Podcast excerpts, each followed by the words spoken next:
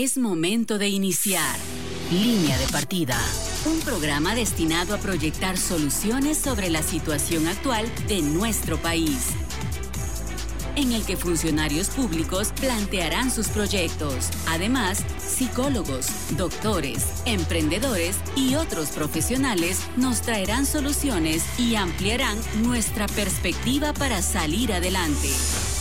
Línea de partida por el 1073, volviendo a las raíces. TGW, la voz de Guatemala. ¿Qué tal? ¿Cómo están? Muy buenos días. Bienvenidos una vez más a su programa Línea de Partida de hoy martes 16.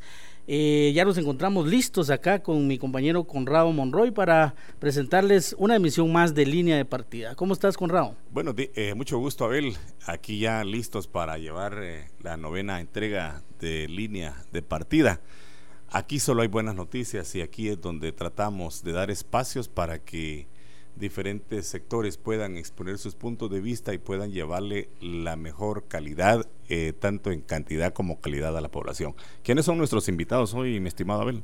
Hoy en esta mesa de discusión nos acompaña el eh, ministro de Salud Pública y Asistencia Social, Hugo Monroy, quien se hace acompañar con eh, por los viceministros Eric Muñoz, viceministro de Atención Primaria, Germán Schell, viceministro de Hospitales, Elizabeth Quiroa, viceministra administrativa, Miguel Ángel Borrayo, viceministro técnico, y eh, pues le damos la cordial bienvenida, señor ministro. ¿Cómo está? Aló, muy buenos días, gracias por la entrevista.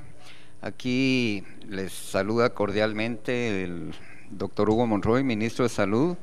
Me acompaña el viceministro de Hospitales, el doctor Germán Schell, el doctor Eric Muñoz, que es viceministro de Atención Primaria en Salud, el doctor Miguel Borrayo, que es el viceministro técnico, y la licenciada Elizabeth Quiroa, que es la viceministra administrativa y financiera.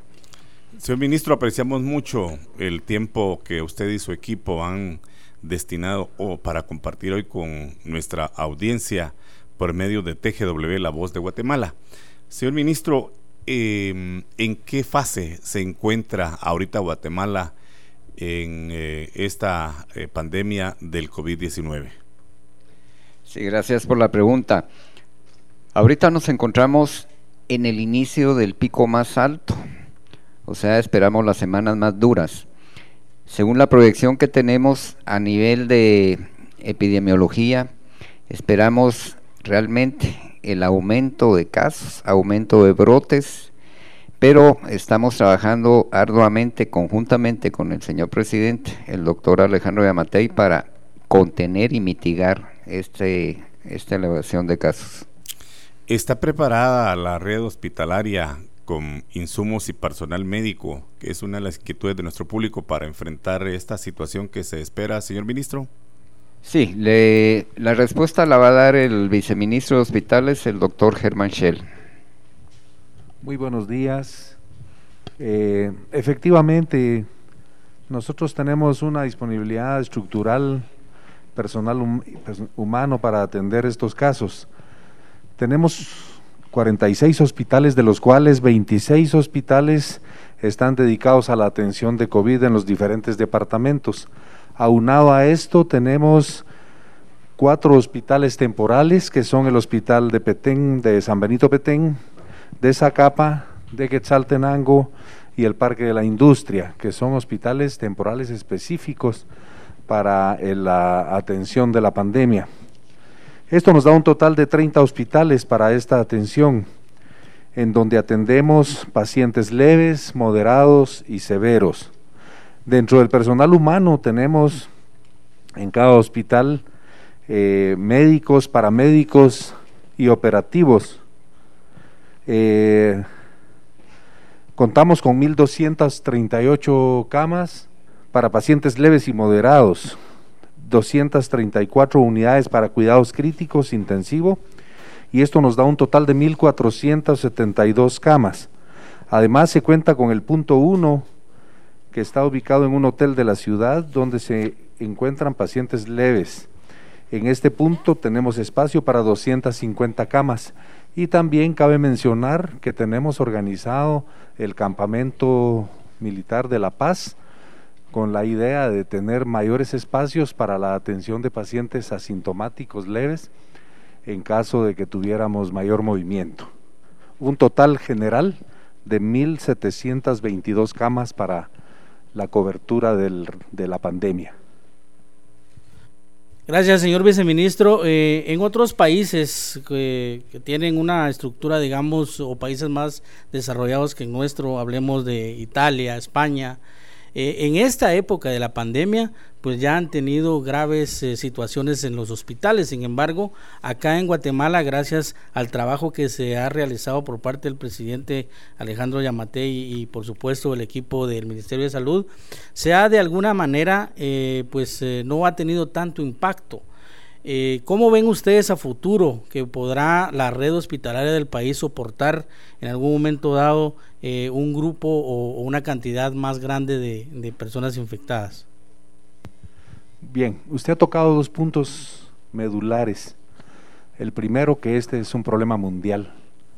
No somos nosotros el único país que tenemos esta pandemia, es un, es un problema a nivel mundial en el cual muchísimos países han sufrido situaciones mucho más dramáticas que la nuestra. Por supuesto, la contención eh, y todo este proceso que desde el inicio, basado en, los eh, lineamientos del señor presidente y el señor ministro de Salud, se han realizado, han permitido que efectivamente tengamos casos en grandes cantidades, que tengamos riesgos de colapso en muchos momentos, pero sobre todo debemos hacer notar que hemos logrado eh, prácticamente eh, mantener esa línea horizontal por un buen tiempo, más de 60 días, hasta un punto como ahora en el que ya la cantidad de casos están aumentando. Pero esto es muy importante porque si bien es cierto, nosotros lamentablemente también hemos tenido la pérdida de algunos de muchos guatemaltecos, eh, no siendo esto una eh, situación que a nosotros nos agrade, pues a nivel mundial la situación ha sido mucho más caótica, más crítica. Gracias, señor viceministro. Pues eh, tenemos, eh, la verdad, bastante interacción con en las redes sociales y tenemos una pregunta que, pues, tenemos algunas dudas.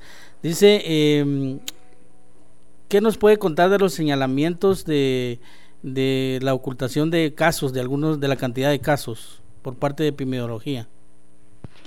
Sí, gracias por la pregunta. Puedo decirle al pueblo de Guatemala que en ningún momento se ha ocultado información. Realmente este ministerio ha sido muy transparente, se han tenido falencias, pero me acompaña el, ingeniero Gerardo Santeliz, a quien tuvimos que llamar para realmente corregir todas estas falencias. Y ahorita voy a dejar en la palabra, en el uso de la palabra al ingeniero Santeliz para que les explique realmente cómo está la situación. Gracias. Buenos días a todos los radioescuchas. Eh, pues eh, gracias por, por la pregunta y hemos estado haciendo algunas tareas propias de la auditoría de sistemas y en la cual eh, estamos eh, delimitando todas esas funciones que debe tener un usuario dentro de las aplicaciones informáticas y estamos evidenciando a través de los de las tablas de auditoría establecidos en los sistemas informáticos que nos permita determinar si hubo una manipulación de, de datos o de información a través de los usuarios.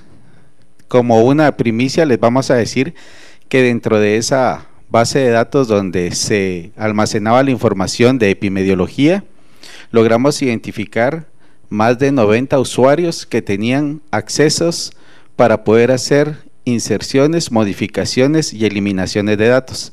Ahorita se está haciendo el proceso de verificar esas tablas en el sistema para poder determinar y deducir la responsabilidad de quienes hayan modificado toda esa información que pudo haberse en algún momento no eh, publicado pero es un informe del, del, sistema, pues o sea, al señor ministro y al equipo de, de, viceministros que lo acompaña, se les entregan los reportes emitidos por el sistema. Entonces nosotros ahorita estamos definiendo o determinando las responsabilidades dentro del sistema de las personas que tenían este tipo de rol o función dentro del mismo. ¿Con esto implicaría algún nivel de manipulación de la información, ingeniero Santeliz? Perdón, no le escuché. Eh, ¿Cabe la posibilidad de que se estuviera dando alguna manipulación en el manejo de los datos? Pues eso es lo que estamos determinando.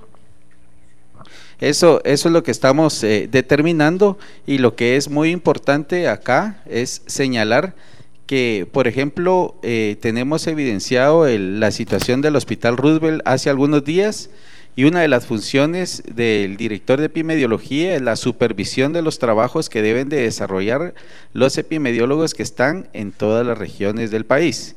Y es imposible concebir la idea que a 75 metros tenemos el Hospital Roosevelt y no hubo una supervisión de la persona encargada de epidemiología de este hospital. Entonces, eh, situaciones como esas se van a evidenciar dentro de este proceso de auditoría que estamos eh, realizando y determinando en base a todos los peritajes cuál podría ser la responsabilidad de ellos en esta situación. Eh, señor ministro, una pregunta. la situación del doctor Sagastume, jefe de epidemiología, él, pues algunos medios dicen que él renunció otros que fue despedido. En realidad, ¿cuál es la situación de él? Él continúa en el puesto como epidemiólogo. Realmente, oficialmente, no se le ha destituido. Él presentó una renuncia donde él claramente indica que renunció al cargo de director, pero continúa en su puesto eh, dentro del departamento de epidemiología. Ministro, usted nos dirá a qué, quién de sus funcionarios podrá responder a la siguiente pregunta y es que también se menciona eh, que no son ciertos los datos en cuanto al abastecimiento en los hospitales y a los insumos para los médicos. ¿Nos podría usted eh, aclarar esta situación para los oyentes de Radio Nacional, por favor? Eh, también, señor ministro, perdón, aquí también otra pregunta que también casa con esta que le hizo Abel. Eh, sí es cierto eh, que ya se le pagó a los médicos y demás personal médico y de servicios que atiende estos hospitales. A la primera pregunta va a responder el viceministro de Hospitales, el doctor Germán Schell, y a la segunda pregunta será la licenciada Elizabeth Quiroga la que responda. Muchas gracias, muy amables. En realidad los hospitales están preparados con equipos de protección personal, equipo médico, pruebas de laboratorio, insumos de médico quirúrgicos y medicamentos, porque ustedes saben que este tipo de atención requiere una gama compleja de materiales para que los pacientes puedan ser adecuadamente atendidos. Eh, hay mucha eh, eh, fuera de acá hay muchos comentarios en donde se habla que hay insumos, que no hay insumos, que hay mucho, que hay poco. Nosotros no, no podemos tapar el sol con un dedo.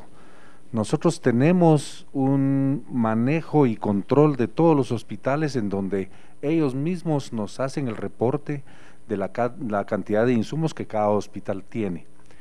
Tenemos una anotación eh, generalizada a nivel nacional y además eh, tratamos de que se mantenga en los hospitales por lo menos un 70% de la cantidad de insumos. Yo insisto mucho en esto porque no todos los hospitales, a pesar de que todos están equipados, no todos tienen el mismo manejo o la misma demanda de pacientes que son efectivamente COVID-19.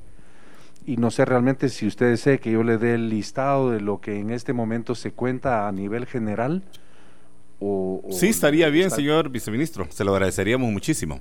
Muy Nosotros tenemos en este momento 115.913 mascarillas N95, 14.125 visores careta, 649.854 mascarillas descartables, He de decirle que la mascarilla descartable es la que debe utilizarse en el 90% de las situaciones, tanto del de la población como de los hospitales que no están en áreas de riesgo de COVID.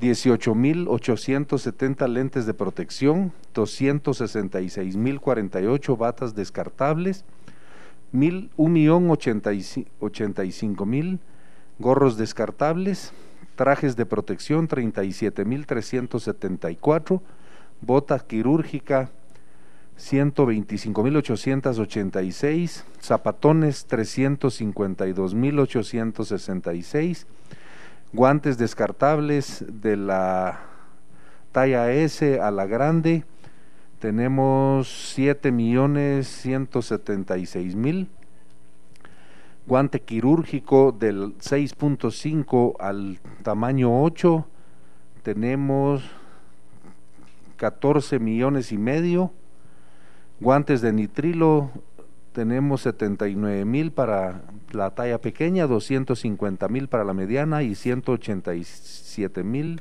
562 para la talla grande. Realmente esto es una, una situación que, que cambia, esto cambia. Podemos tener estas cantidades en este momento, podemos tener un poco menos más tarde, podemos tener un poco más dependiendo de los ingresos que tengamos de estos insumos y, no es una, realmente no es una cifra que se puede dejar como definitiva. Muy buenos días a la audiencia. Efectivamente, el Ministerio de Salud Pública ha venido apoyando al personal que trabaja en el Parque de la Industria en el sentido que pueda regularizar todos sus documentos. Eh, inclusive la semana pasada eh, ya se había hecho en oportunidades anteriores, pero nuevamente la semana pasada se ubicó en el Parque de la Industria instituciones tales como la SAT, eh, Contraloría de Cuentas, eh, Ban Rural, para que los médicos, las enfermeras, el personal eh, farmacéutico, los, los diferentes profesionales que laboran en el Parque de la Industria pudieran tener a la mano eh, estas instituciones para que pudieran en ese sentido poder completar algunos documentos que les hacía falta para que se pudiera proceder a hacer eh, la complementación de todos sus documentos y en ese sentido hacerle los pagos correspondientes. Eh, sí ha venido haciendo el esfuerzo y sí se han venido superando estas deficiencias que habían en los expedientes de los profesionales y a la fecha eh, se han pagado 135 eh, eh, expedientes. Señor ministro, usted decirá a qué viceministro corresponde esta pregunta. ¿Dónde están las personas que tienen las alrededor de mil personas que están contagiadas con, con coronavirus? si están en hospitales o hay casos de personas que están también recibiendo tratamiento en sus domicilios. Sí, gracias por la pregunta. Esta pregunta la va a responder el doctor Eric Muñoz, quien está encargado de todo lo que es eh, el sistema de cuarentena y personas que están ya en su casa, incluso recuperados, porque a pesar de que están recuperados deben de guardar cierto tiempo de cuarentena, pero él ampliará la información. Muy buenos días.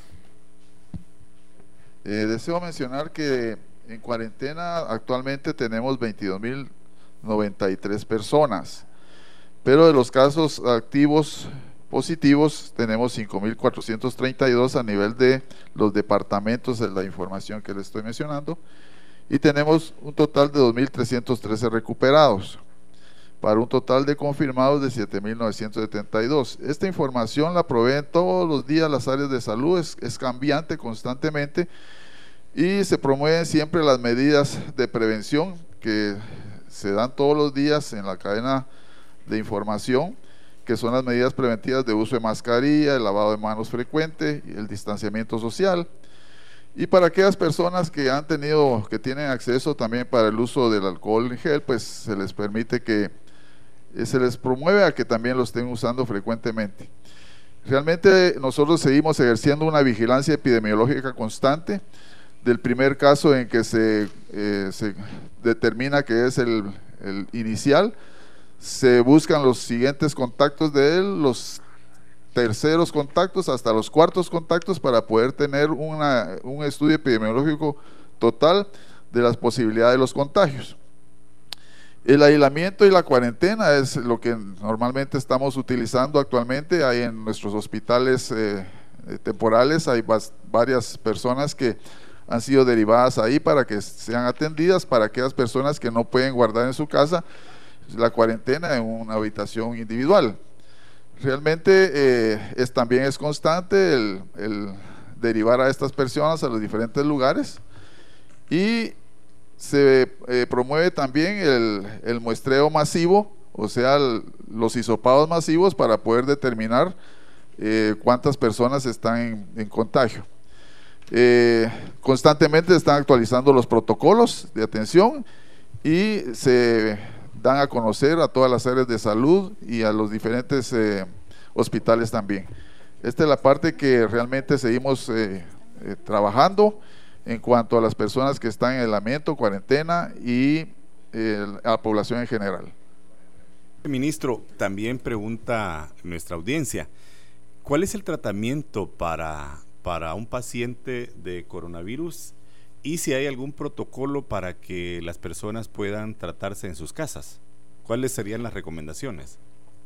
Sí, el tratamiento que estamos eh, iniciando como un protocolo es el uso de la ivermectina, dando 16 miligramos, eh, perdón, 12 miligramos al día, cada 24 horas por dos días aparte de utilizar acetaminofén, aparte de utilizar antigripales también.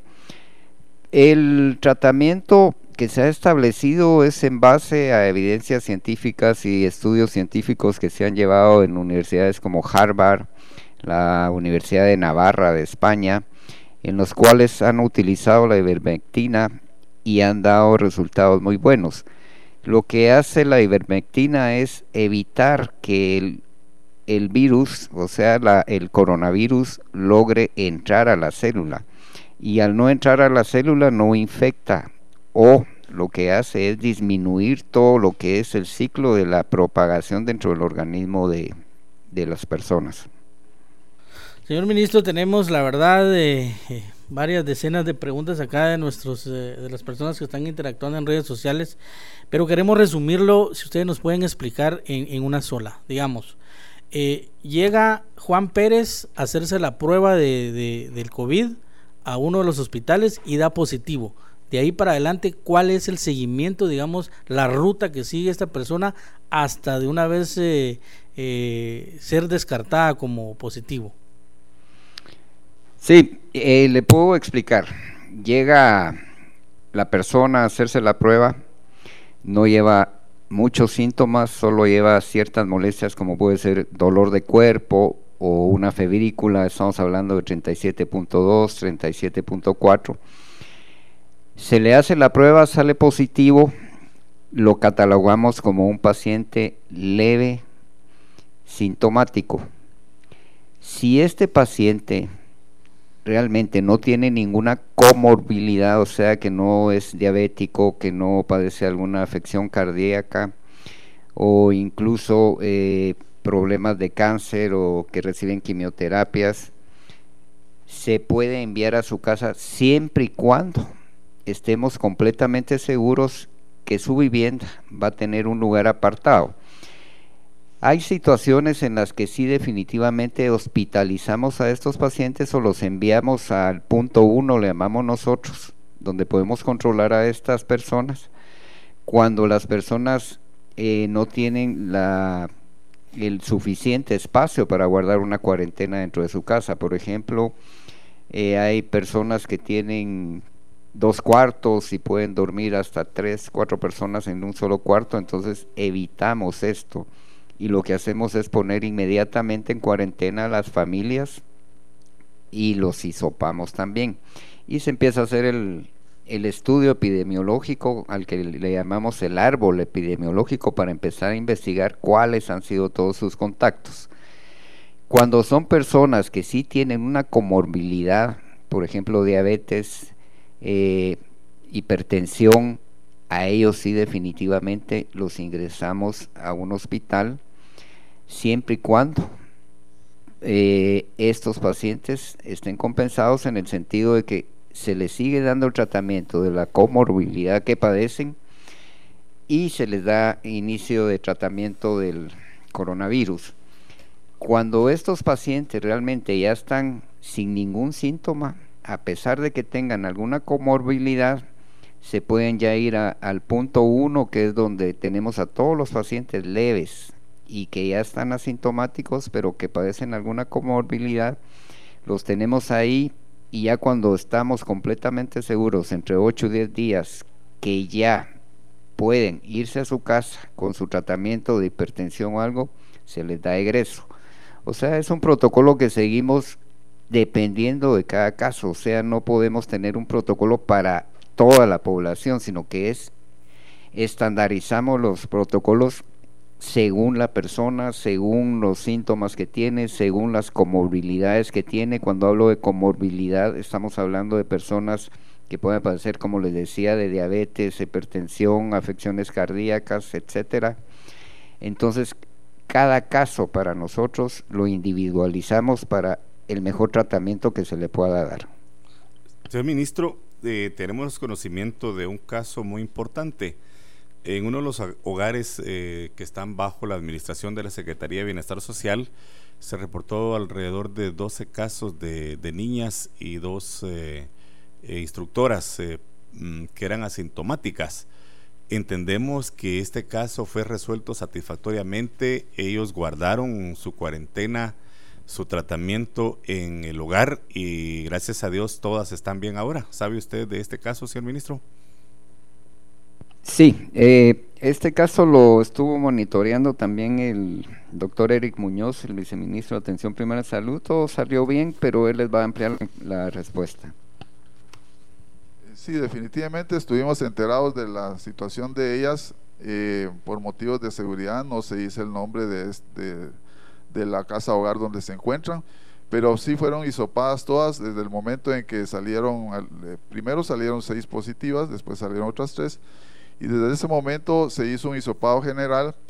Estas eh, están en, perfecto estado, pues la mayoría son asintomáticas y se decidió que deberían seguir su cuarentena ahí pues por la, unión que tienen entre ellas mismas y, y, el distanciamiento social que no se puede guardar estrictamente ahí, se decidió dejarlas en el, en el lugar y están actualmente bien. No tenemos reporte de ninguna, ningún problema con ellas.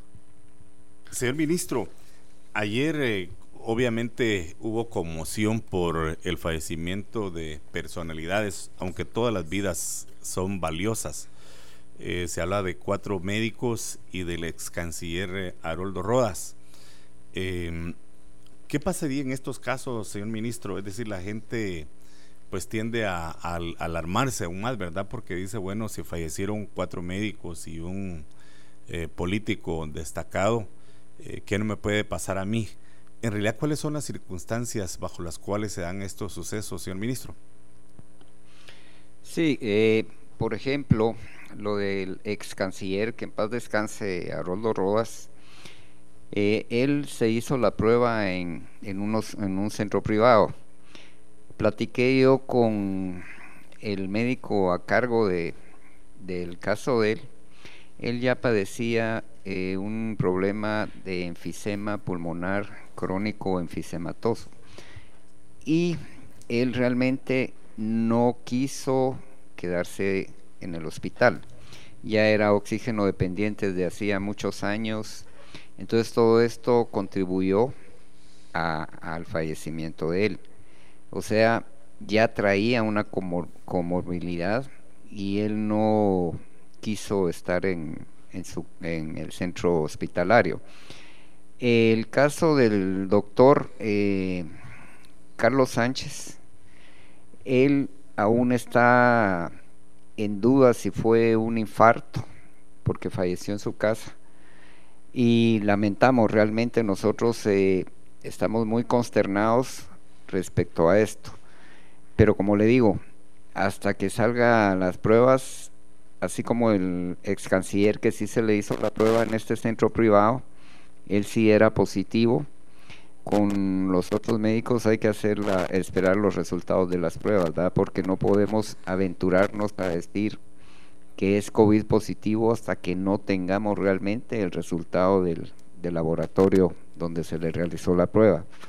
Y aprovecho para decirle a la población que por favor, porque ahora se ha dado mucho el caso de que cualquier muerte siempre tienden a decir que es COVID positivo. Nosotros podemos decir que es COVID positivo hasta que tengamos realmente el resultado del laboratorio donde se realizó la prueba.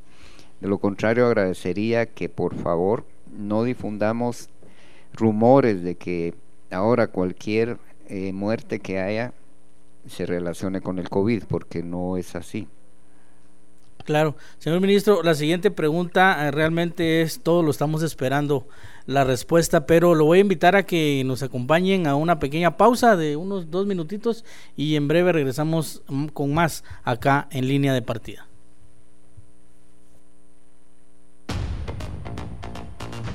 Después del corte, regresaremos con más de Línea de Partida.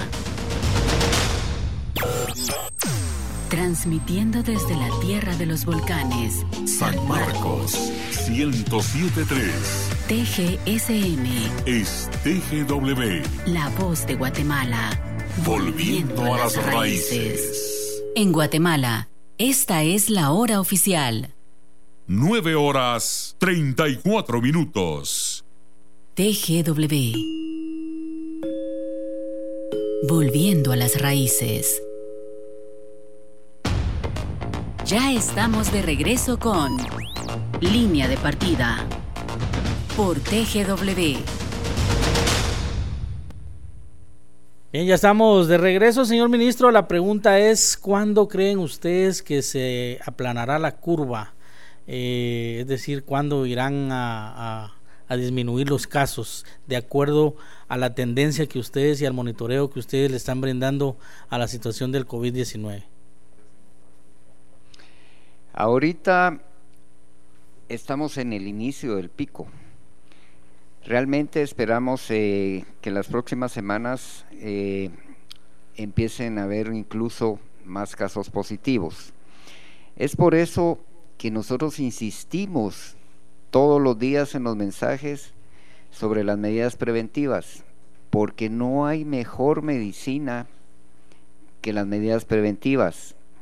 Realmente, si queremos evitar contagiarnos, debemos de guardar el distanciamiento social, que es una de las cosas básicas para prevenir el contagio, así como el lavado de las manos, el uso de la mascarilla, y es lo que siempre ha repetido en sus disposiciones el señor presidente de la República, el doctor Alejandro Yamatei.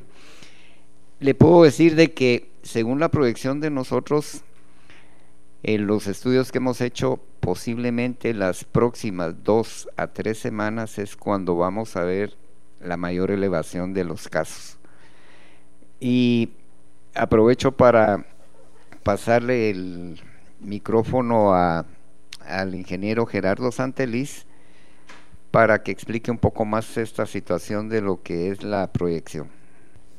Como siempre, he estado posicionados en una gestión transparente desde el presidente de la República y todos los ministerios y uno de, estos principios nos eh, compromete a buscar todas esas estrategias que se han venido implementando para poder disminuir eh, esa curva que ha dado pues eh, saltos impresionantes en los últimos días. Y, y en el análisis estadístico que tenemos de esta información podemos ver los primeros 67 días donde se empezaron a tener medidas contundentes con respecto a evitar la propagación de, del coronavirus, pero por ahí algún, llamémosle de alguna forma, eh, alguna situación de desorden social nos hace generar el 10 de mayo consumos eh, en varios centros comerciales y restaurantes por la celebración del Día de la Madre y al periodo y medio o el periodo siguiente epidemiológico empezamos a tener esos repuntes de propagación. Esto es importante eh, indicarlo pues la población debe asumir también la responsabilidad de evitar esas aglomeraciones y de eh, evitar ese tipo de, situaciones de desorden en cuanto a adquirir sus eh, productos de, necesidad o de gusto particular. Entonces estas estrategias que, que, se están estableciendo pues obedecen a mantener siempre el principio que tenemos del distanciamiento social. Y eso es muy importante porque es la única forma en la que nosotros evitamos que la propagación de este virus se disminuya, pues, ¿verdad? Entonces debemos de, buscar sobremanera tener eh, esos controles necesarios para poder eh, disminuir la responsabilidad. Quiero recalcar también que dentro del trabajo que se ha realizado a nivel nacional, también hemos contado con resultados muy positivos de los epidemiólogos de las áreas. Yo creo que ahí se tiene alguna situación, eh, llamémosla de carácter eh, personal del doctor Sagastume, debido a que eh, si él tiene alguna responsabilidad de esta información, pues lo va a deducir la auditoría que se está realizando, pero de momento creo que él está de alguna manera eh, alborotando más el agua de lo que él provocó.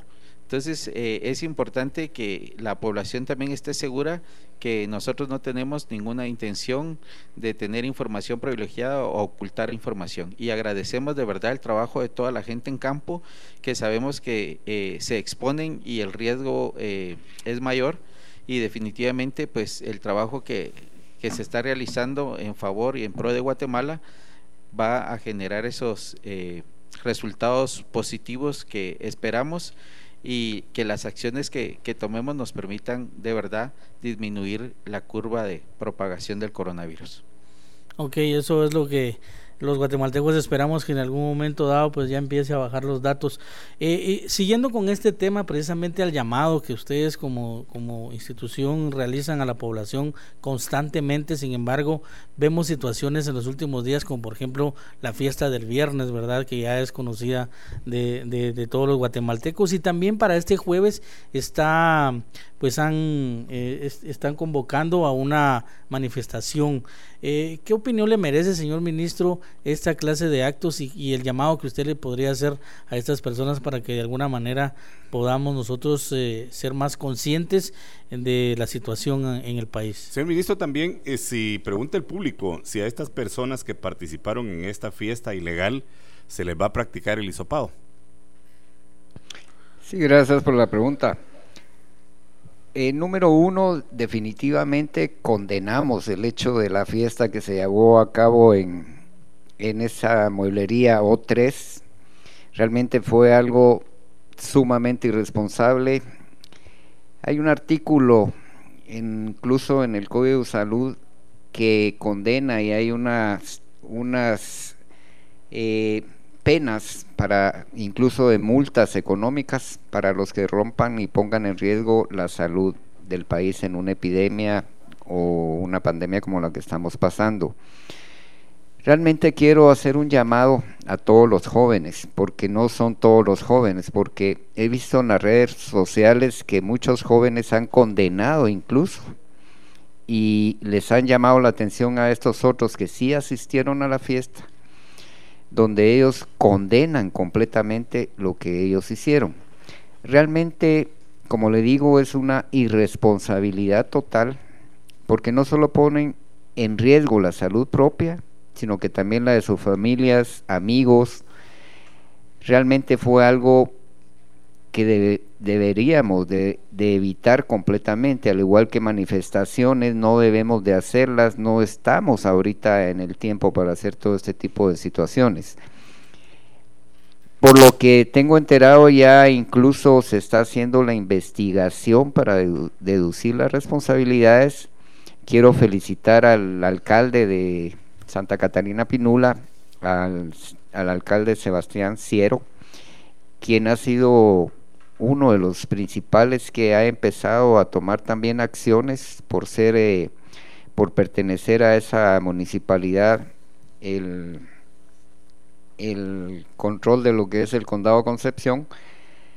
Y a él también incluso parece que ya eh, se citó al dueño del, del local este. Aparentemente el día de ayer ya tuvo la primera eh, notificación judicial a través de un juez, según lo que me enteré por un juzgado de, de la municipalidad. Pero como le digo, este es un trabajo de país. Si todos nosotros, los guatemaltecos, realmente cumplimos, y vuelvo a repetir, las únicas medidas que pueden evitar que nosotros nos contagiemos es el distanciamiento social, el lavado de manos, el uso de mascarilla. Se oye repetitivo siempre.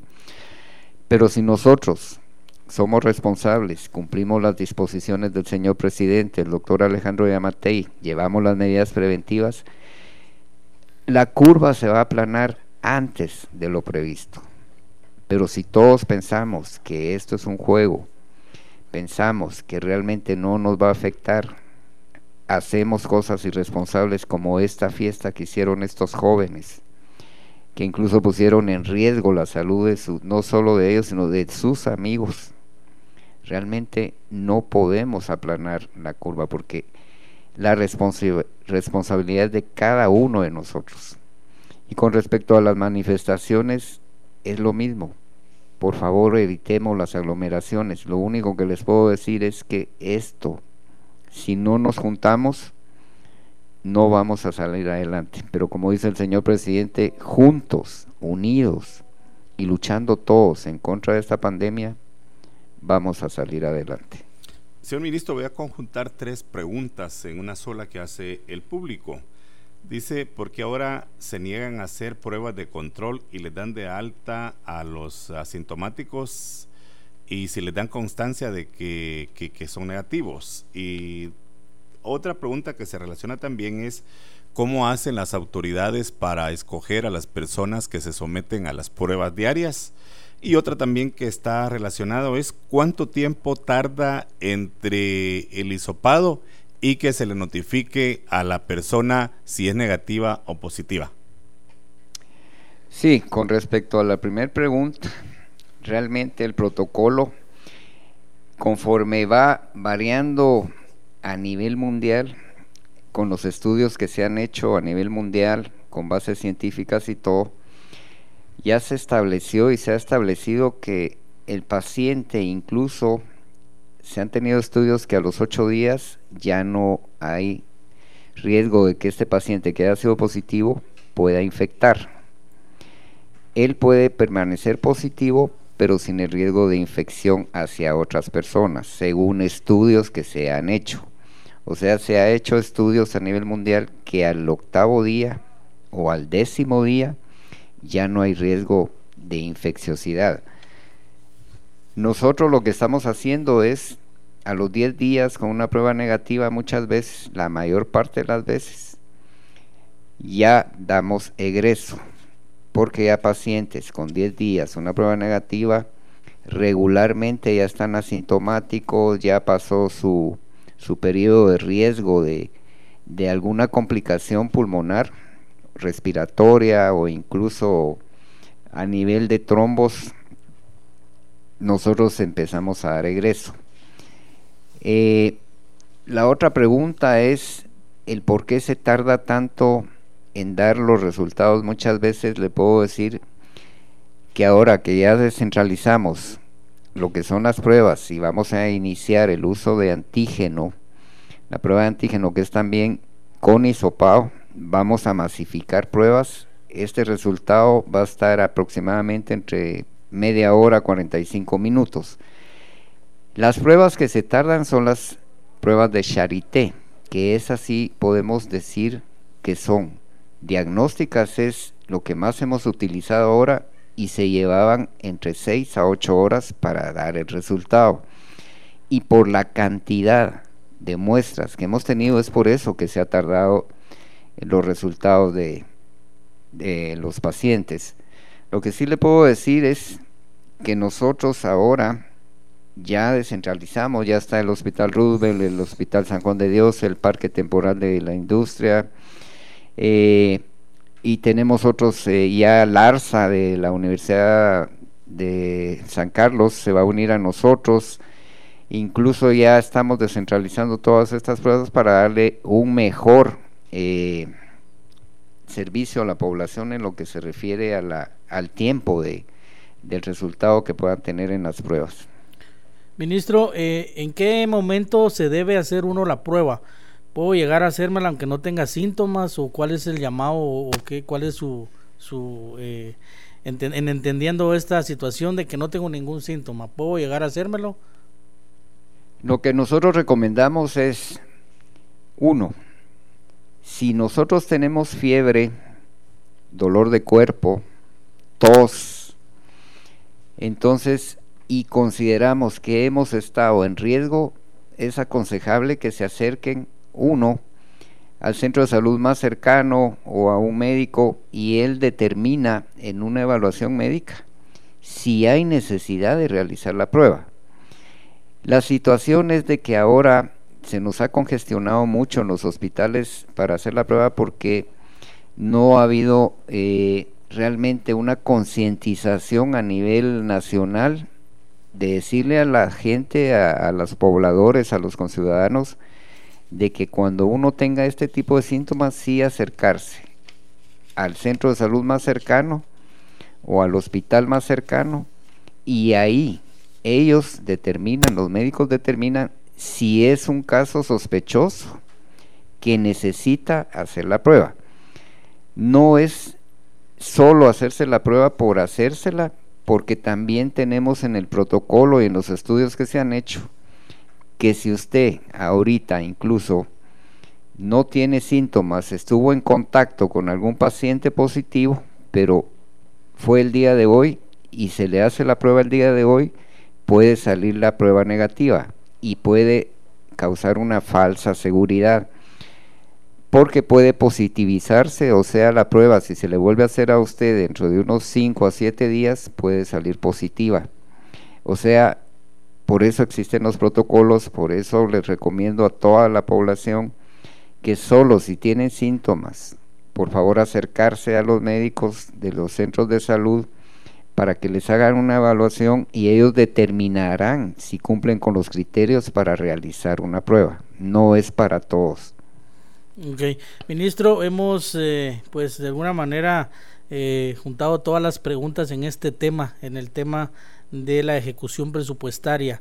Y es que muchas de las preguntas que hemos recibido van enfocadas a que creen que el Ministerio de Salud Pública ejecuta los préstamos, los donativos, eh, etcétera, etcétera. ¿Nos pueden explicar ustedes cómo está empleando el Ministerio de Salud los fondos que han adquirido por la emergencia de la pandemia del COVID? Sí, esta pregunta la va a contestar la licenciada Quiroa que es la viceministra administrativa financiera, que es la encargada de esta situación. Bueno, con respecto a su pregunta, eh, déjeme contarle que el Ministerio de Salud Pública tiene 86 unidades ejecutoras en todo el país. Cada una de estas unidades ejecutoras es independiente de administrar el presupuesto que le ha sido asignado.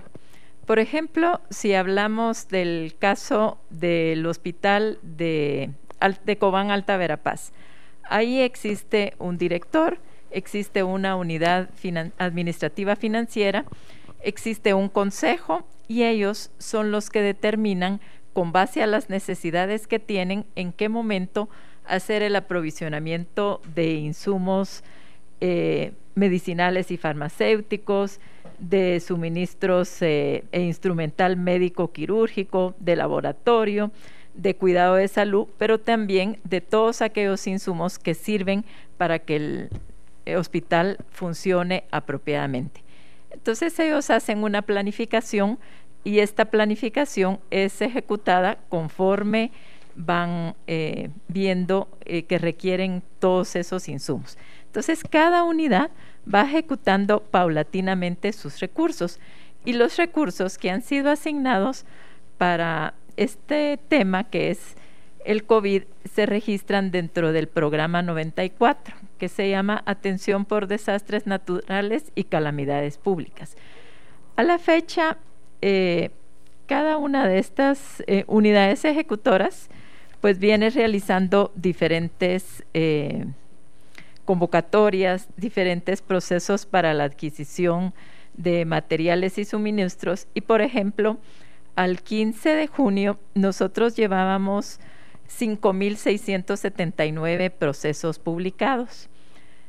De todos estos procesos que fueron publicados para la adquisición de insumos, eh, terminaron, por ejemplo, adjudicados 2.121 y, el ministerio ha erogado un total de 241.253, 557 millones en todo esto para poder eh, contar con los suministros. Las áreas, por ejemplo, en las que han ejecutado esos procesos van desde el área de salud de Guatemala nororiente y así distribuidos en cada una de las unidades ejecutoras que el ministerio tiene. Eh, señor ministro, estas, en estos días han circulado ahí unas fotografías y videos en redes sociales de un furgón eh, aparcado supuestamente en las cercanías del hospital Roosevelt y algunos eh, sostienen que se trata de ahí donde están apiñando cadáveres de personas muertas por el COVID-19.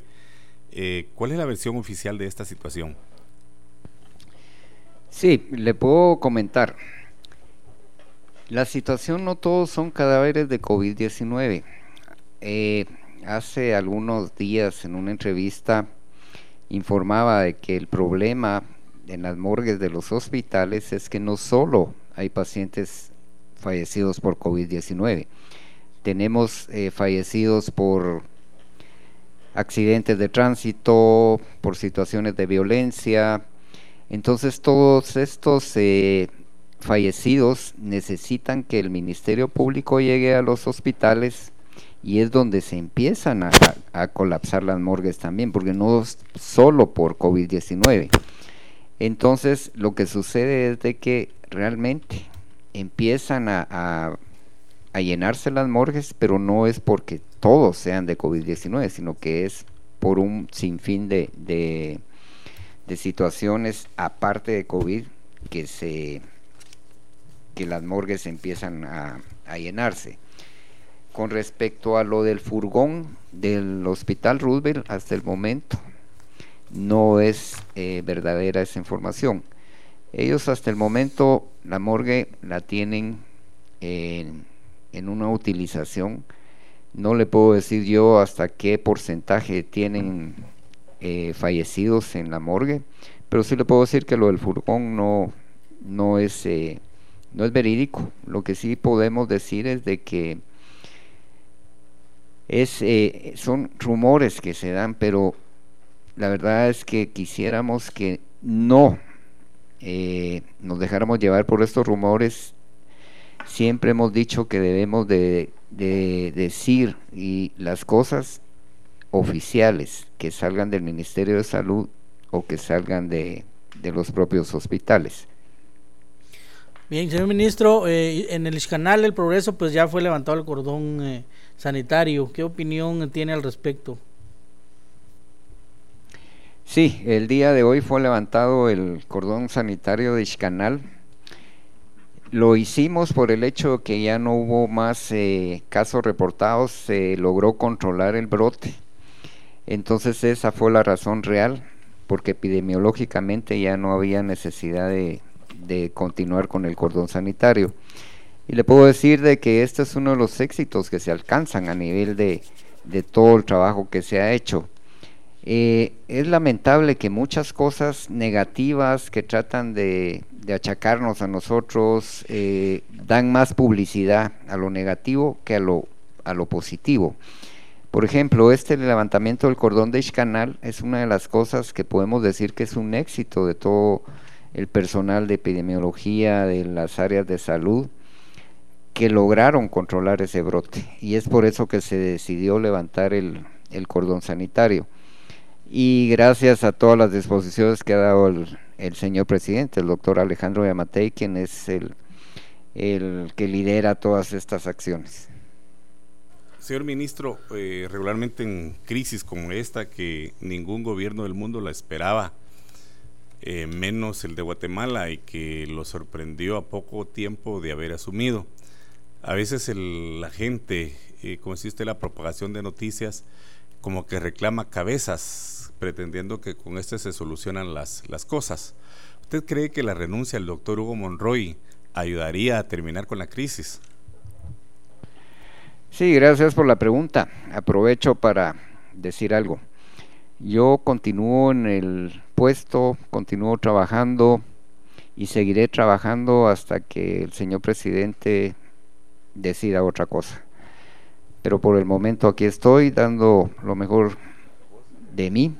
Como le decía, eh, yo vine aquí a trabajar, no, no vengo a salir en la prensa o, o ser eh, eh, parte de lo que es que se me publique cosas que hago, sino que simplemente yo cumplo con mi trabajo, hago el trabajo, pero no lo publico porque realmente lo que a mí me interesa es el trabajo, cumplir con las metas que el señor presidente me ha establecido.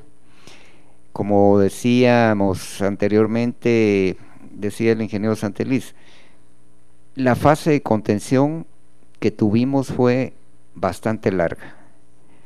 Y puedo decirle que esta es una de las cosas de mayor éxito que tuvimos prácticamente 67 días de contención en los que mantuvimos realmente la curva baja, pocos fallecidos, pocos casos, y a nivel internacional es un éxito logrado por Guatemala a pesar de lo colapsado que venimos a encontrar el Ministerio de Salud. Hemos visto a nivel mundial colapsar sistemas de salud de primer nivel, como por ejemplo países europeos, incluso Estados Unidos teniendo un sistema de salud tan grande, llegaron a colapsar, a buscar de emergencia lugares donde poner a sus pacientes y todo el número de fallecidos, incluso ellos están haciendo un análisis y verificar realmente todos sus datos de fallecidos incluso. O sea, están haciendo una auditoría de saber realmente cuántos fallecidos por COVID tuvieron. O sea, en todo el mundo, sistemas de salud tan avanzados colapsaron. Pero como le digo, a pesar de las falencias del sistema de salud nuestro, que venimos a encontrar colapsado, nosotros logramos con la el liderazgo del señor presidente, el doctor Alejandro Yamatei, hacer esa fase de contención bastante, bastante larga, que fue realmente un éxito a nivel mundial para nosotros. Y también otro de los éxitos fue cómo detectamos el primer caso. Como le digo, a mí lo que me interesa es cumplir con mi nación. El señor presidente me puso aquí y él es el que decide cuándo me voy o si continúo en el cargo. Es una decisión de él. Yo estoy siempre a disposición de él y como le digo, estoy aquí para cumplir un trabajo al lado de, de mis viceministros. No estamos para hacer alarde de las cosas que hacemos en la prensa, sino que simplemente venimos a cumplir el trabajo que se nos encomendó no somos perfectos, pero sabemos que estamos haciendo lo correcto. Y como le digo, continúo en el puesto hasta que el señor presidente decida o tome otra decisión muchísimas gracias, señor ministro. Realmente eh, le agradecemos a usted y a todos los viceministros que nos están acompañando en este momento, el haber atendido la solicitud de Radio Nacional TGW para poder compartir toda esta información valiosa. Yo también he de decirle que en mis 22 años de, periodista también me he topado con varios funcionarios que en momentos críticos como estos, pues... Eh, definitivamente lo que hacen es no atender a los medios. Hoy usted y su equipo está demostrando lo contrario, eh, atendiendo la mayoría de preguntas que le hicimos en este programa fueron de nuestros oyentes y pues realmente le agradecemos el habernos acompañado durante esta hora. Em, quisiera darles un minuto acá, viceministro, y finalmente a usted, ministro, para un mensaje final. Iniciamos, si gustan, con el viceministro técnico Miguel Ángel Borrayo.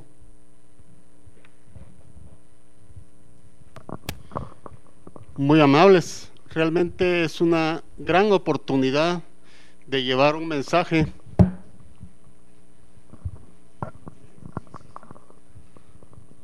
es una gran oportunidad de llevar un mensaje a toda la población.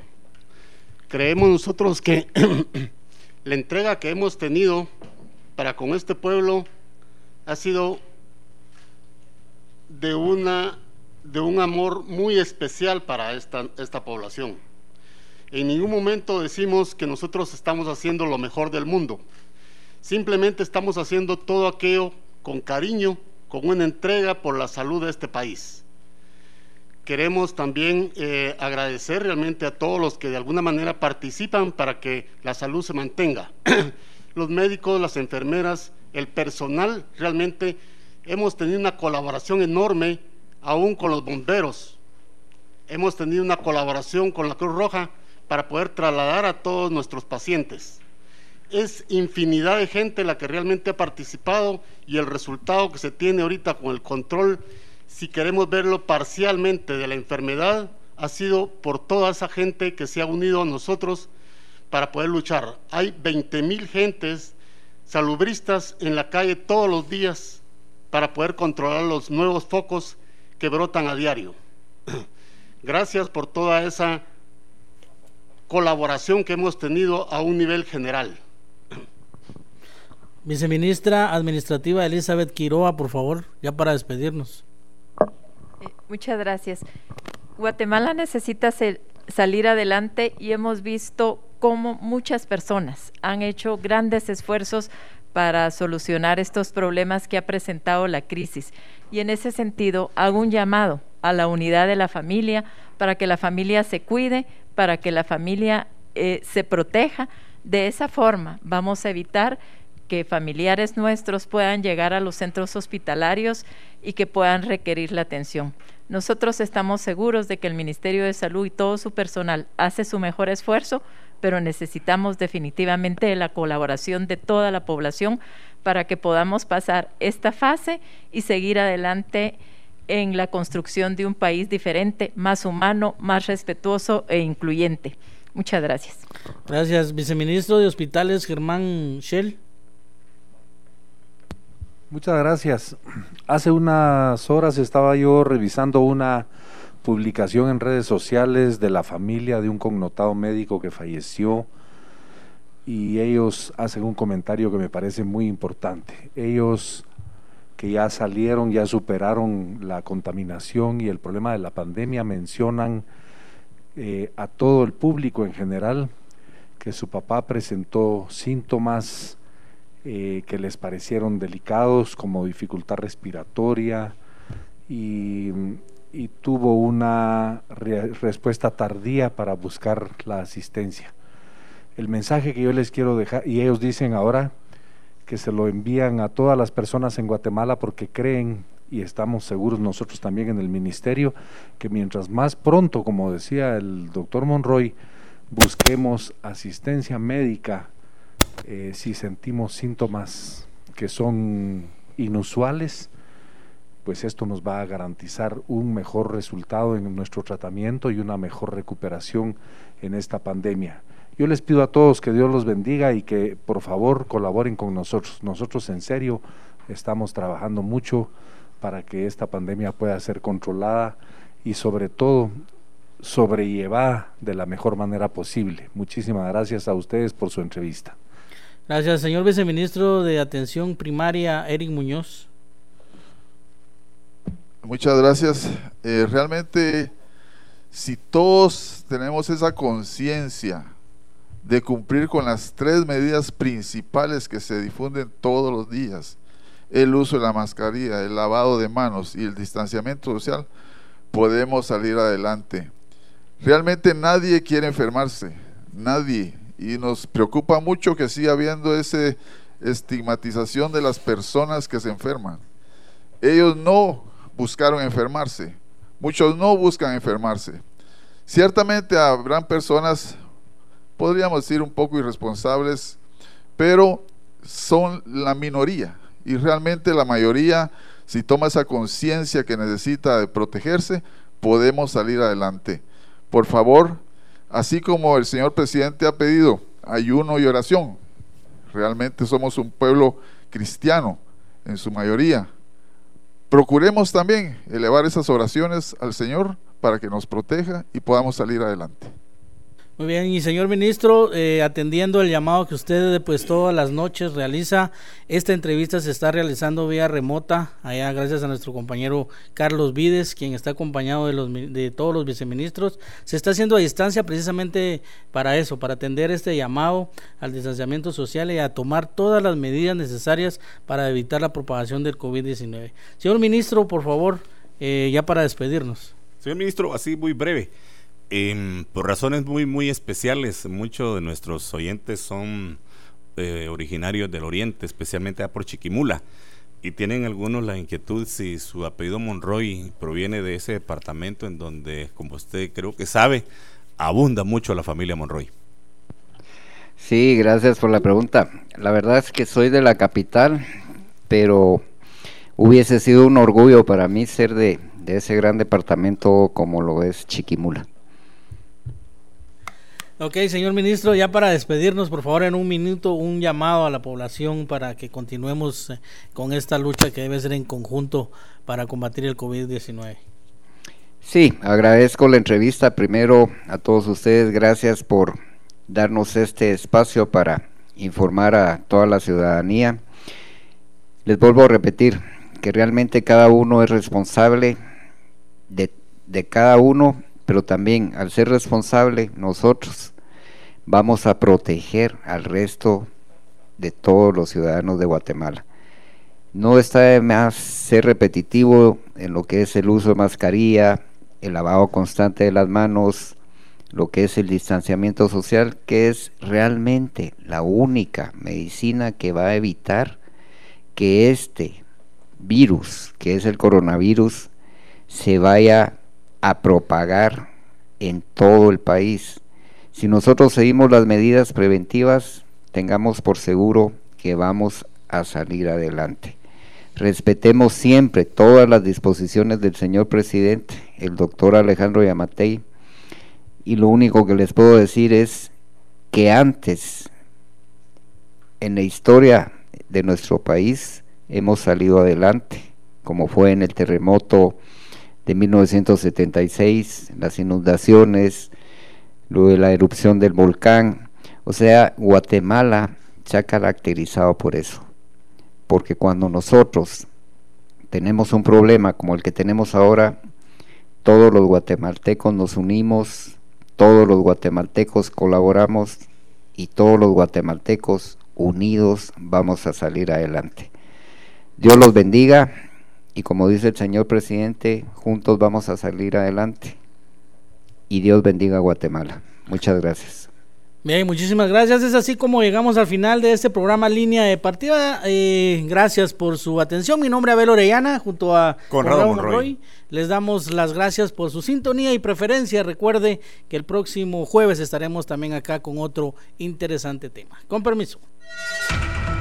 Aquí finaliza Línea de Partida, en el que se plantearon soluciones sobre la situación actual de nuestro país, en voz de profesionales que ampliaron nuestra perspectiva para salir adelante.